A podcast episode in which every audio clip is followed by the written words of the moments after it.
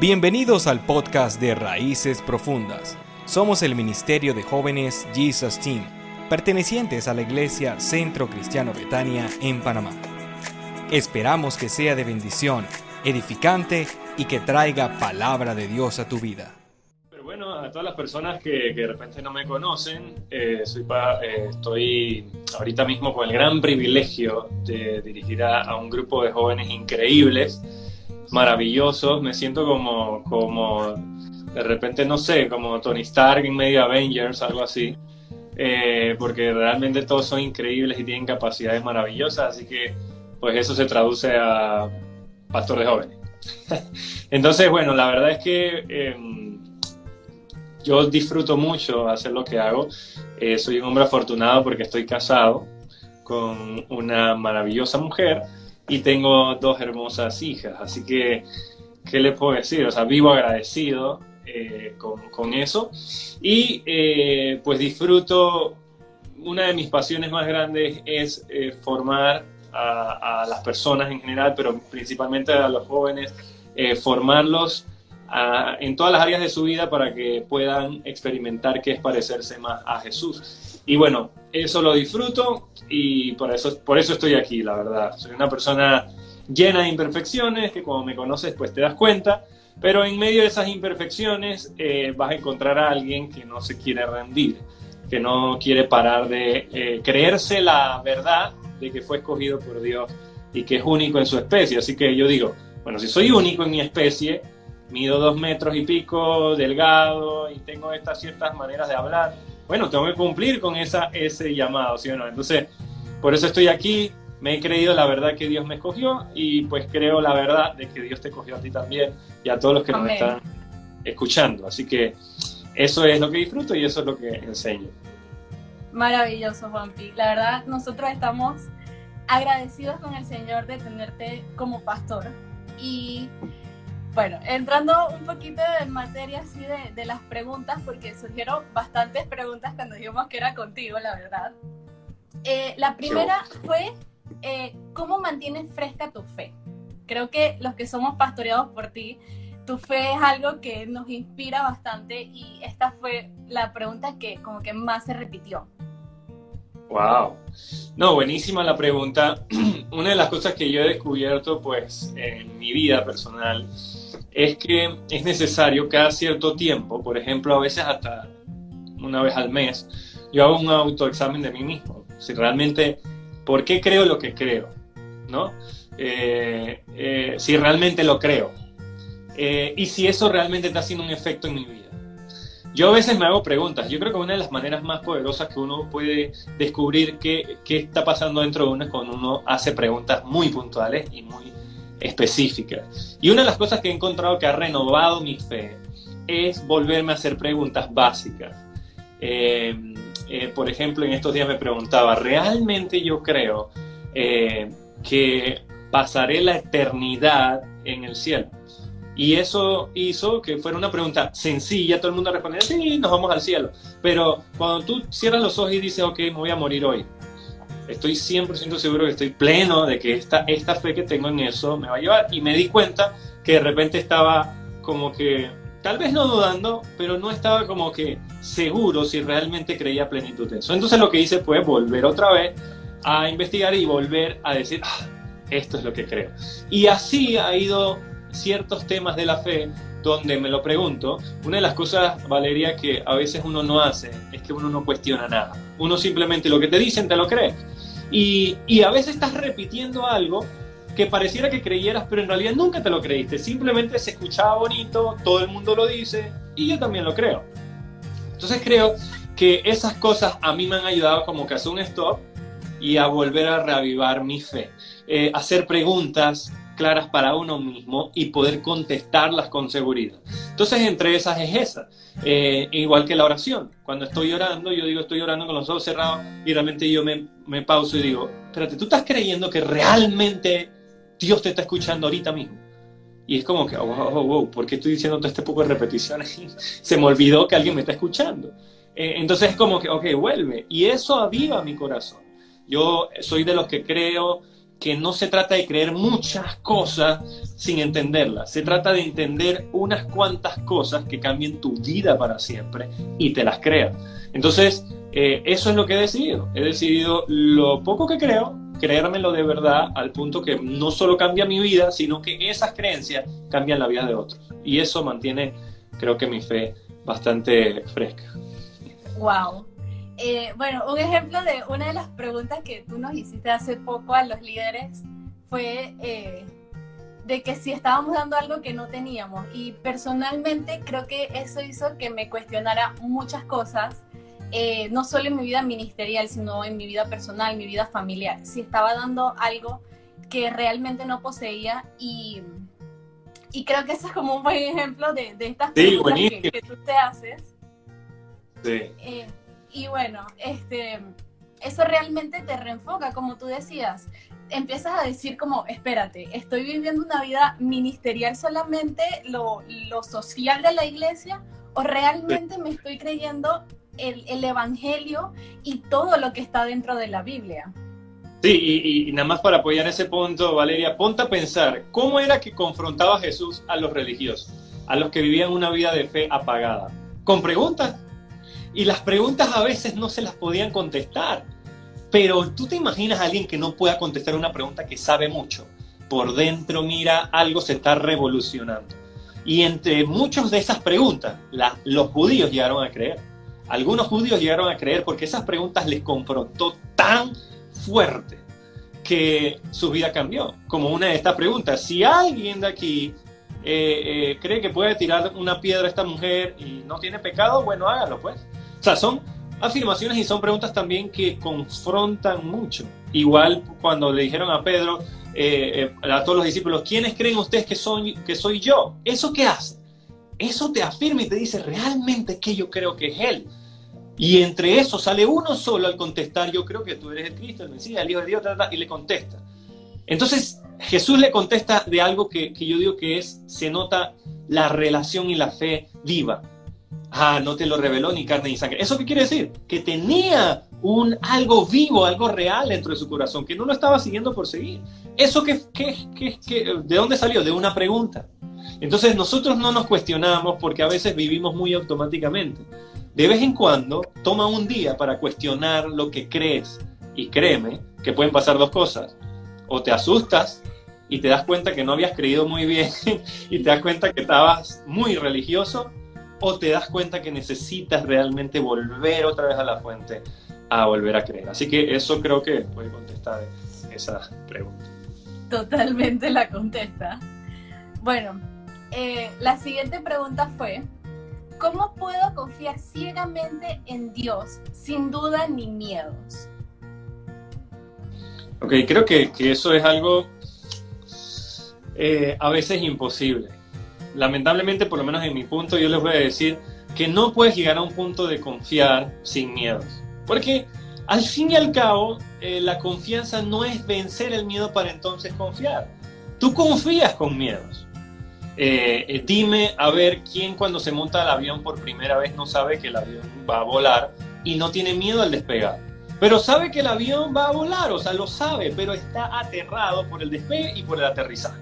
O sea, es un miedo que te tienes adentro del avión y puedes tener miedo. Mira, el miedo no va a hacer que el avión no se estrelle.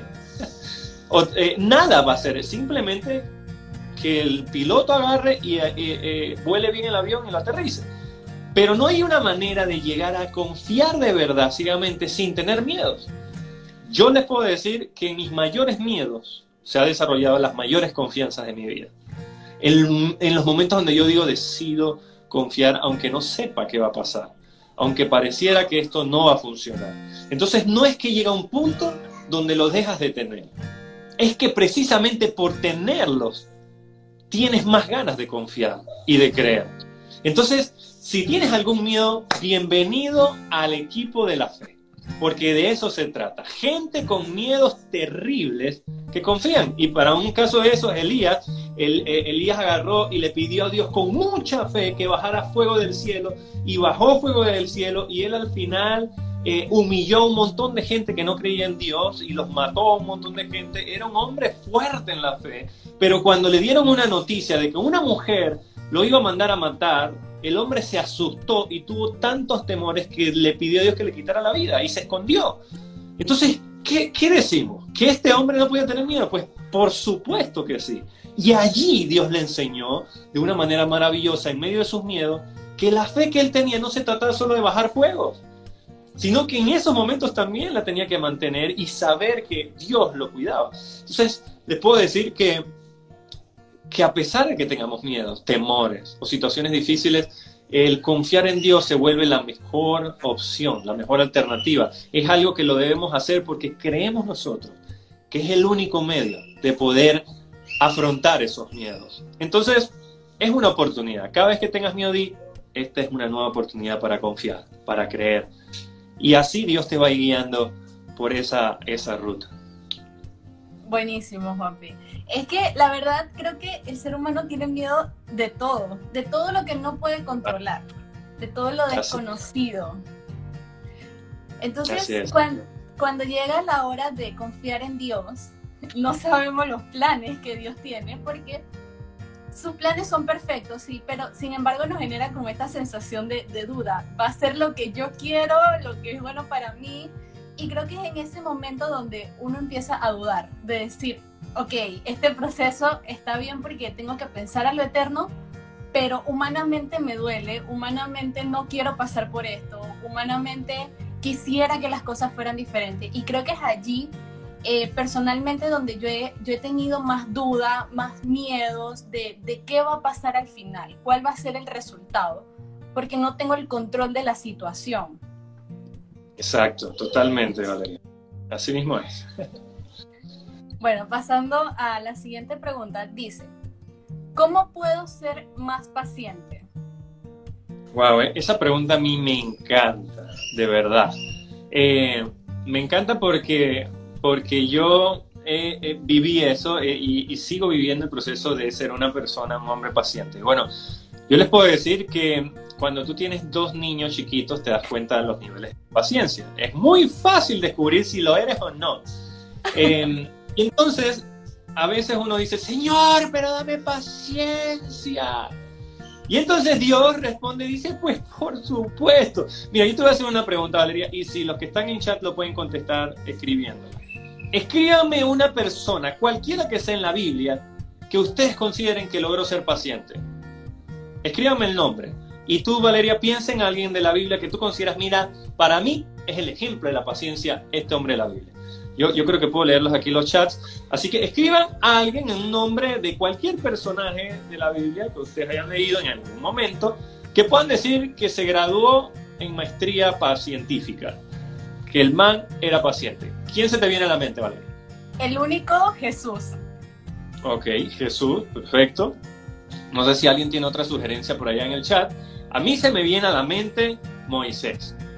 Dice la Biblia que ese hombre era un pan, un hombre humilde, un hombre paz, un hombre eh, que, tenía esa capacidad. Ahora, ¿cómo ese hombre llegó a ser un hombre tan paciente? Eh, tuvo actos de paciencia, pero ¿cómo llegó a ser paciente? Ponte a pensar, ¿cuánta gente tenía que liderar Moisés? Miles. Eh, eh, algunos dicen que eran millones de personas. ¿Ok? Eh, ¿Qué tan buena gente era la gente que tenía que liderar Moisés? Ninguno, porque la mayoría se quejaba. Así que Moisés estaba lidiando con gente que se quejaba, era mucha gente, y la gente prefería volver al pasado después de abrir un mar y tenía que lidiar con ellos. Y era un hombre manso, dice la Biblia, manso. Y yo digo, ¿cómo uno puede pedir paciencia sin esperar algo que te la desarrolle? Entonces tenemos que estar claro lo que dice, por ejemplo, Santiago, y te lo leo como lo dice. Dice, hermanos míos, tened por sumo gozo cuando se hallen en diversas pruebas sabiendo que la prueba de tu fe produce paciencia. Entonces, pero mira lo que después dice, dice, más tenga la paciencia su obra completa, para que seas perfecto y cabal y que no te falte cosa alguna. ¡Qué locura! O sea, no solamente dice que la prueba es la que produce la paciencia, sino que dice, deja que la paciencia se produzca completa. Y, yo me ponía a pensar en eso, y por ejemplo, cuando tú tienes niños chiquitos, tú no les puedes, si tú le pides a Dios, Señor, dame paciencia para tratarlos, lo primero que va a pasar, y muy probable que pase, es que rompan algo en el momento que se lo pidas, que uno se haga caquita, que lo tengas que limpiar, y después el otro también se haga caquita al mismo tiempo, y los dos se quiten el pamper y hagan un desastre, y después, además de quebrar todas esas cosas, se activa una alarma, y, y créanme, pueden pasar muchísimas cosas, y tú dices, acabo de orar por paciencia, pero Dios está respondiendo está haciendo que la prueba te la produzca. Entonces, yo creo que para ser paciente hay que estar consciente de que debes aprovechar cada oportunidad de locura para saber cómo vas a actuar. El problema es que uno siempre está en automático, Valeria. Uno piensa que cuando pasa una prueba es porque estás salado. Y no porque hay algo que se tiene que producir bueno en ti. Entonces, cuando está ese, ese asunto en su máximo esplendor, que obviamente todo eso está, está yendo en tu contra para sacar lo peor de ti, tú puedes decir, ¿cómo puedo ser paciente en este momento? ¿Cómo yo puedo actuar con paciencia? Entonces me he dado cuenta que yo he tenido dos opciones. Número uno, gritarle a mis hijas y desahogarme. Desahogar mi falta de paciencia al gritar. Y decir, ya, me tienen cansado, cállense. Buscar el papau y darles duro hasta que se callen o se calmen. Eso sería un acto impaciente. O reconocer en ese momento que necesito actuar de la manera correcta. Y en ese momento yo puedo entender que si yo lo hago de una manera diferente, puedo lograr que mis hijas vean a alguien paciente y puedan entender y aprender mejor. Dímelo tú, cuando a un padre tú le haces algo que fue algo, un accidente, el papá reacciona impacientemente y te pega. No hay enseñanza ahí simplemente me la dañé, ahí está el castigo. Pero si el pap este mismo papá entiende que puede ser paciente y antes de pegarte puede pensar lo que está pasando y sacar una enseñanza de eso, eso es ser paciente. Así que no es que la manera de ser paciente es alguien que no tenga pruebas. Búsquenme en la Biblia a alguien que fue paciente y que no tuvo situaciones. Moisés mismo fue manso y tuvo la mayor presión que un ser humano pueda tener después de Jesús. Jesús mismo fue paciente y tuvo que lidiar todo el tiempo con gente que que creía y nunca creía. Jesús decía, pero Dios mío, ¿hasta cuándo van a creer? ¿Cómo no va a ser paciente Jesús? Teniendo gente a su lado que eran teso. Pero es que era la única manera, el medio para ser paciente son las pruebas. No hay manera de evitarlas. Entonces, creo, Valeria, que es estar siempre conscientes de que mientras más vengan es que más paciente tienes la capacidad de ser. Estar consciente de eso y aplicarlo. Creo que eso es lo que he vivido. Totalmente. Y Juanpi, cuando hablabas de esto de, de tener paciencia con los niños, la verdad este, pensaba y decía, wow, ¿cuánta repercusión tiene realmente tener paciencia y no desahogarte gritando? Porque como tú decías, no hay enseñanza en eso. Entonces, el tener paciencia no solamente repercute en uno, sino también en las personas que están a nuestro alrededor y cómo van a crecer eh, tus niñas, por ejemplo. ¿Con, qué imagen de papá? ¿Con una imagen de que yo puedo ir donde mi papá y contarle que me está pasando esta situación? ¿O una imagen de que la regué, mi papá me va a matar, me va a pegar, me va a hacer no sé qué? Entonces, ese, el tener paciencia, el ejercitarse constantemente en esto, repercute en áreas que uno ni se imagina. Totalmente. Y Valeria, ponte a pensar, ¿por qué Dios nos dice, vengan confiadamente ante mi trono? Porque Él es paciente para con nosotros. Es más, la Biblia dice que eh, Jesucristo no ha vuelto de nuevo, otra vez por, por su iglesia, porque es paciente para que todos lo puedan conocer. Así que Imagínate el nivel de paciencia que tiene Dios, que tú puedes pecar hoy y mañana, y Él sigue esperando que tú vuelvas donde Él arrepentido para pedirle perdón y para Él entregarte su perdón que ya fue dado y para mostrarte su amor.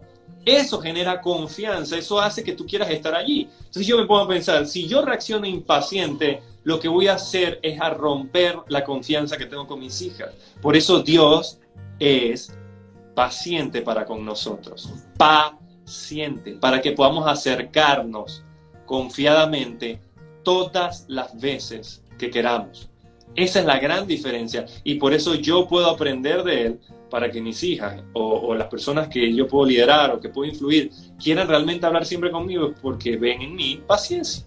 Entonces creo que, que la paciencia es maravillosa, pero no hay otra manera de desarrollarla si no es que por medio de pruebas. Así que si estás teniendo bastantes pruebas ahorita mismo, bienvenido al equipo de pacientes, que lo más probable es que puedas aprobar. y si no, Dios te va a dar otra pruebita más para que lo vuelvas a intentar. Pero de que avanzan, avanzan. De que lo logras, lo logras. Porque pruebas, Valeria, me da cuenta que nunca escasean. No, nunca hace falta. Eso es lo único que nunca hace falta. Así es. Bueno, la siguiente pregunta dice, ¿es fácil seguir a Cristo? Wow, esa pregunta es interesante. Eh, yo pienso y he, meditado bastante en eso también. Y sabes, después de, de, escuchar, de ver mi vida, de ver la vida de otras personas, de ver personas que, por ejemplo, conocieron la verdad de Jesús y decidieron alejarse de alguna u otra manera de esa verdad, me di cuenta de lo complicado que viven y me di cuenta lo difícil que les va, lo difícil que es estar lejos de Jesús. Eh, y yo vi eso y dije, pero qué complicado vivir de esa manera, qué complicado vivir lejos de Jesús. Eso sí es difícil. Porque ponte a pensar, Valeria, si, si, si estás con Jesús y Él ha prometido cuidarte, bendecirte, protegerte, guiarte, aun si te alejas, Él sale como pastor a corretearte. O sea, Él de alguna manera va a estar pendiente siempre de ti. Y si no lo tienes a Él, entonces eres tú el que tienes que cuidar eres tú el que tienes que ver qué vas a hacer, eres tú el que busca la manera de proveerte. Entonces, esa vida donde tú eres el capataz, el que dirige y el que manda es bien difícil. Porque la ventaja que nosotros tenemos es que cuando nos cansamos de tratar de, dirigir algo, hacer algo, Jesús nos dice, los que están cansados y trabajados, vengan, que yo los haré descansar. Así que, aún cansados, tenemos una promesa de poder recibir descanso. Aún en pruebas, dice la Biblia, el justo tiene muchas aflicciones, muchas cosas feas le pasan al justo, pero dice la Biblia, de todas ellas le librará el Señor. Entonces, aún en ese momento podemos tener otra promesa que es súper fácil. O sea, yo me puedo pensar, qué fácil es para nosotros vivir en santidad, por poner un ejemplo. Cuando uno es íntegro, qué fácil es vivir la vida. No tienes que esconder nada, no tienes que borrar tus chats, no tienes que ponerle código a tu celular. ¿Sí o no? Eso es fácil. Pero cuando estás mintiendo, cuando tienes tus cositas por ahí que nadie sabe, cuando hay cosas que no quieres que se descubran, qué difícil es tu vida.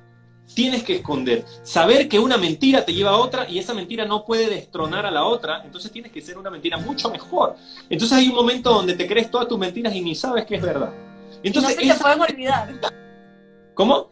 No se te pueden olvidar. Porque no, no se te pueden olvidar. Tienes que llevar un reporte de tus mentiras. Cuando donde pegues una mal, el otro va a decir, pero esto que me dijiste no concuerda. No, no, no. Lo que pasa es que. Entonces, esa vida es muy, muy, muy difícil. La vida sin Jesús es complicadísima. Entonces, qué fácil es seguir a alguien que dice que Él va a dirigir tus pasos. Él va a ir delante de ti. Él te va a proteger, te va a cuidar, te va a sanar en la enfermedad. Entonces, ¿cómo vivir una vida donde tú dependes de alguien que es más poderoso que tú? Va a ser difícil. Qué difícil es no tener a alguien así. A mí me da compasión en las personas que no tienen a alguien así, no tienen promesas no tienen algo por la cual despertarse y por la cual, algo por la cual luchar y, triunfar. Esa vida es complicada, esa vida es difícil. Imagínate que nuestra vida es tan fácil que aún muertos tenemos vida eterna. O sea, tenemos para vivir todo el tiempo. ¿Esa vida en qué momento se hace difícil? En el momento cuando decidimos no seguir a Jesús, el que nos ha prometido todo eso es muy complicado estar sin Jesús. Y, por último, eh, Valeria, dice la, eh, Biblia eh, que el yugo o la carga que Jesús nos da es ligero, es liviano. en pocas palabras, es fácil de llevar. Pero la carga que nosotros tenemos, eso sí complica. Entonces Jesús dice, hagamos un intercambio. Tú me das tu carga y yo te doy la mía. Y sabes, cuando él habla de, eh, carga, la palabra que usan es yugo. Mi yugo es ligero. ¿Y sabes qué, qué, qué es interesante del yugo? Que el yugo lo hacían con la forma del cuello la forma del animal que se lo iban a poner para que cuando lo empujara no le doliera, no le peñiscara, ni siquiera le pullara. ¿Por qué? Porque si el animal sentía dolor, no iba a caminar. Así que el yugo tenía que ser algo bastante, a, eh, bastante a la forma del animal para que pudiera llevarlo. Igual pasa en nosotros. Dios nos ha dado una carga de la forma y el tamaño de nuestra vida para que podamos llevarla sin ningún problema. Esa forma que tiene el yugo que Jesús nos ha dado es especial para nosotros, para que cuando llevemos la vida cristiana sea fácil, sea ligera. Por lo menos yo cuando escucho algo que a mí me carga de alguien, por ejemplo, eh, eh, alguna situación difícil, si yo me la quedo, me la tomo personal y digo, Dios mío, ¿ahora qué voy a hacer? ¿Qué le está pasando a esta persona? No, yo lo que hago es que agarro esa carga y la entrego a quien le pertenece. Así que es fácil. El problema es cuando uno se toma las cosas personal. Cuando a mí me ofenden, yo lo que hago es que reacciono como si estuvieran ofendiendo a otro. Y trato esa ofensa como si realmente se la estuvieran haciendo a Jesús. A mí no. Y esa vida es fácil de llevar porque no me quedo con las ofensas. No lo tomo personal. Y esa vida es fácil porque sé quién es el que me ha dado identidad. Sé quién me ha creado, sé quién me sostiene y sé quién me llamó. Entonces creo, Valeria, para contestar, es demasiado fácil la vida cristiana cuando aprendas a confiar y a creer en Él. Lo peor que te puede pasar es que te persigan, como en los tiempos bíblicos, y cuando te maten te vayas directo al cielo, te acortan, te acortan la felicidad en realidad. Entonces, ¿qué es difícil? Totalmente. a Cristo. Sí, que ahí es cuando, cuando viene a memoria, cuando Pablo decía, el vivir es Cristo y el morir es ganancia, así que no necesitamos nada más. Exacto, tal cual, tal cual, tal cual. Eh, eh, y, si de alguna manera te sientes que tu vida se está complicando muchísimo, pues pídele a Jesús que quieres llevar su carga y su yugo que está diseñado para ti. Y no lleves tu vida tú mismo, tomando tus propias decisiones, tratando de tapar una cosa con otra, porque eso te va a cansar y te va a lastimar. Totalmente. Hay otra pregunta que dice, ¿cómo hago cuando no siento la presencia de Dios? Eso es, bueno, creo que, a todos, a todos, todos sin excepción nos ha pasado. No es, imposible que alguien diga, desde que nací la siento. Y la siento todo, hasta en el baño, cuando estoy en el baño la siento, wow, bueno, eso espectacular, ¿no? Espectacular que eso te pasara, pero realmente, por eso hay, yo, yo creo mucho en, en, en las convicciones que uno tiene, en los principios que uno se cree yo siempre he dicho, no se trata del tamaño de las verdades, sino realmente del tamaño de, fe que tengas para creerte esas verdades. Eh, porque de qué sirve tener algo tan poderoso, algo o, versículos tan increíbles cuando tú no te las has atrevido a creértelas, a creer que, hey, eso es para mí, eso es algo real, eso yo lo creo. Entonces, ¿qué sucede? Yo creo que igual pasa con la presencia de Dios. Si tú comienzas a creer que se trata de sentirla, entonces tal vez no la vayas a encontrar siempre porque el sentir es algo pasajero, es algo ilusorio, ah, es algo que, por ejemplo, esa canción que dice, aunque mis ojos no te puedan ver, te puedo sentir. Entonces uno se lleva a creer eso. ¿Y qué pasa cuando tú estás cantando eso? Aunque mis ojos no te puedan ver. Y yo he cantado así, literalmente la he cambiado bastante esa canción. Y dijo, y aunque no te puedas sentir, sé que estás aquí. Eso es muy diferente. Porque la presencia de Dios no se trata de lo que nosotros podamos sentir. La presencia de Dios puede estar en el peor lugar, en el peor escenario, en el peor accidente que tú te puedas imaginar. Porque la presencia de Dios no se trata de hacernos sentir, es algo que nos tenemos que creer. Y allí cambia todo. Yo creo que el Señor está conmigo. Y si Él está conmigo, su presencia también. Qué buenos son los momentos donde podemos sentirla. Pero el que tú lo sientas o no lo sientas no quiere decir que esté o no esté. Lastimosamente, el ligarlo a sentir algo puede hacerte llegar a creer que Él no está vivo o que no es real o que no está contigo. Y esa es la peor mentira que te puedes creer en la vida. Así que tranquilo si a veces tienes que cantar y tampoco te puedo sentir, de que estás aquí. Esa es la verdad que te debes creer. La presencia de Dios está contigo, lo sientas o no lo sientas. Y hay muchos ejemplos bíblicos para explicar eso, pero esa es una realidad es algo que nosotros nos creemos, Valeria. Nosotros creemos que su presencia está con nosotros y que a veces tenemos el grato honor de sentirlo. Y eso nos reconforta o nos afirma, pero no hace que creamos más o creamos menos. Totalmente. Eh, yo cuando meditaba en esta pregunta, yo pensaba, yo decía, a veces queremos limitar a Dios a emociones humanas, a emociones como tú decías que, que se van, que, que son cambiantes y, y, a veces queremos que cada vez que vamos a orar y llorar y no sé qué y así de que se hagan los mocos, pero realmente está, Dios no se manifiesta en ese llanto, Dios siempre está y es como lo que, lo que decía David, no descansa el que me cuida. Entonces era como para aportar un poquito a, a lo que tú estabas diciendo. Súper, yo creo que queda ahí espacio para una última. Sí, ok.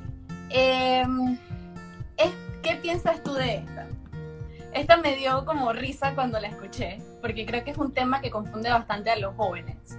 Que si es pecado escuchar música secular. Ok, cuando te refieres a música secular, es música que exactamente no es cristiana, pues no tiene una letra cristiana, ¿cierto? Ok, buenísimo. Bueno, esa es una pregunta bastante común y 100% válida. O sea, eso es algo que, que cualquier persona se puede preguntar. Ahora, esto es algo que creo mucho y que he entendido también, Valeria. A veces uno cuando entra a, creer en el Señor, uno mide todo por medio del el pecado. Uno dice, ok, si, esto está mal o no está mal. O cuando te preguntan, eh, Juanpi, ¿hasta cuánto puedo besarla? Entonces yo digo, bueno, eh, ¿qué tú crees? ¿Qué tú crees? Que, hasta el momento que te sientas mal. ¿Qué, ¿Qué, pregunta puede ser para eso? O, ¿hasta cuántas cervezas puedo tomar? Si ves, ¿qué mide allí? El pecado. Yo he entendido que el Señor no quiere que nosotros miremos todos al pecado porque aquí en esencia o el artista principal no es el pecado. El artista principal aquí es la gracia, que fue la que, la que Jesús dijo. Entonces, si yo mido todo bajo la gracia, yo voy a entender lo siguiente. ¿Qué tanto yo puedo hacer para estar mejor espiritualmente? ¿Qué tantas cosas puedo escuchar para crecer más? ¿Qué tantas cosas yo puedo decidir escuchar que me hagan mejor? ¿Ok? Entonces, si uno ve todo y le cambia el sentido y dice, ¿hasta cuánto puedo escuchar que me haga daño? A versus, ¿qué tanto puedo escuchar que me haga bien? tú te vas a dar cuenta que vas a comenzar a escoger música que realmente te va a ayudar a bien. Si tú escuchas todo el tiempo, dale bebé, bebé, que la agarre, que la agarre. O sea, tú vas a ver a las mujeres como un bebé que puedes agarrar y las puedes golpear y que son un instrumento. Puedes escuchar esa música, pero cuando tienes a Jesús, la gracia te enseña a ti que puedes hacer algo mejor puedes escuchar lo que quieras, pero tienes algo mejor para hacer, que puedes escuchar lo que realmente te hace crecer y te ayuda más. Si yo escucho música que me está hablando de ciertas cosas espirituales o de ciertos, ciertas cosas que me dan paz o que me dicen que voy a tener paz o que soy amado, eh, por lo menos eh, eh, tantas canciones que hablan de la identidad que uno tiene en Dios, ¿qué crees que va a pasar? De alguna manera te vas a ir creyendo esas verdades, porque has, has, decidido algo bueno, has decidido tu mente meterle cosas que son no buenas, sino perfectas.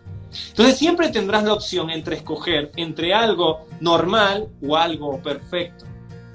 La vida cristiana se trata de eso. Yo decido todo lo que es perfecto, todo lo que es agradable, todo lo honrable, todo lo bueno, todo lo de buen nombre. Esa es mi decisión. Entonces, si voy a escuchar una canción, tengo el derecho a escuchar. No es, no es pecado, sino que me estoy perdiendo la oportunidad de escuchar algo mejor, que a mí me va a ayudar.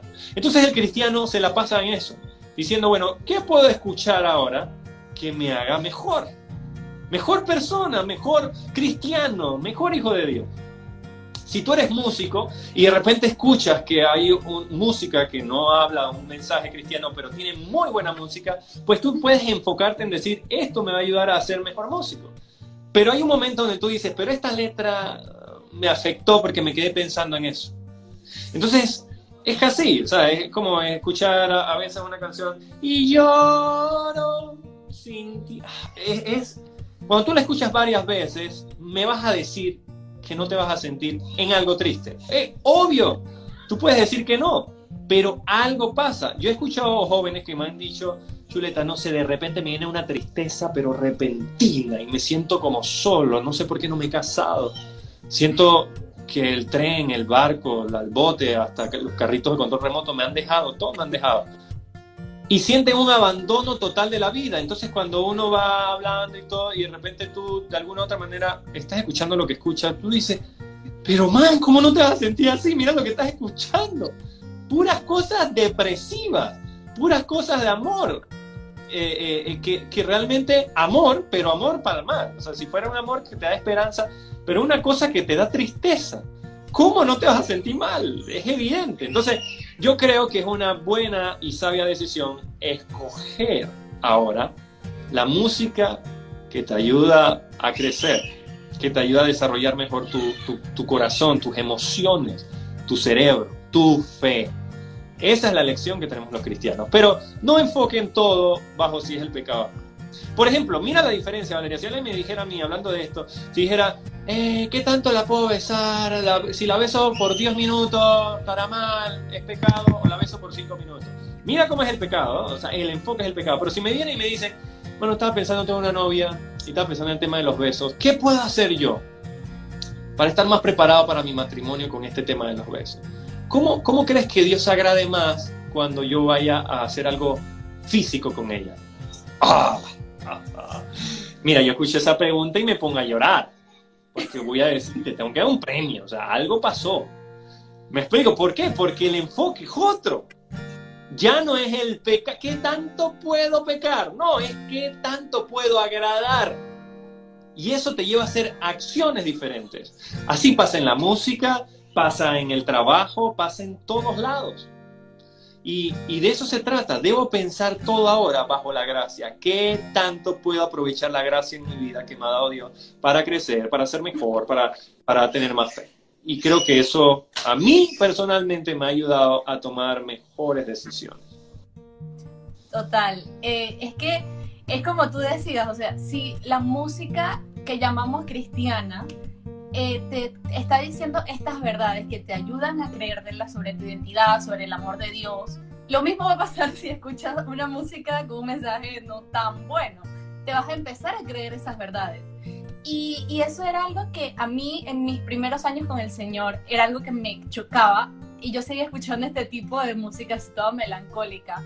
Y pasé por, por procesos, eh, no depresión eh, ya clínica, vista por un médico, pero sí eran tristezas profundas, que nunca me sentía bien conmigo, eh, yo siempre era la víctima, todo el mundo me trataba mal. Y el Señor me llevó a darme cuenta que era lo que estaba viendo, la música que estaba escuchando, películas, todo esto, o sea, era un todo que afectaba realmente mi forma de, relacionarme. Entonces, creo que aplica a, a todo realmente. Películas, videos, conversaciones, a, todo. Eso realmente. Sí, mira, un consejo. Un consejo es que si tú no eres de leer mucho la Biblia, no la sabes leer mucho y todo, comienza escuchando música que digan cosas de la Biblia. Porque hay gente que, Valeria, hay gente que aprende más por el, por el oído, por el escuchar canciones, hay gente que se aprende más, mejor las cosas. Entonces busca música que si tú no lees la Biblia, busca música que digan cosas de la Biblia. Y vas a ver que de repente te va a dar curiosidad y vas a terminar leyendo. Y, eso ayuda muchísimo. Así que la música es una gran herramienta y creo que es una, un gran medio para poder acercarnos más a Dios y hay que aprovecharlo. Y, y por tema de género, ni se diga porque hoy en día hay tantas músicas buenas, de tantos géneros que uno puede disfrutar con buenas letras y que tú la escuchas y te sigues sintiendo bien y, y ayuda para bien. Y eso es lo, lo bueno. Totalmente. Bueno, Juanpi, muchísimas gracias por, por tu tiempo, por responder todas estas dudas que, que han surgido entre los jóvenes. De verdad que ha sido un tiempo maravilloso. Unas últimas Pues- palabras que te gustaría decir.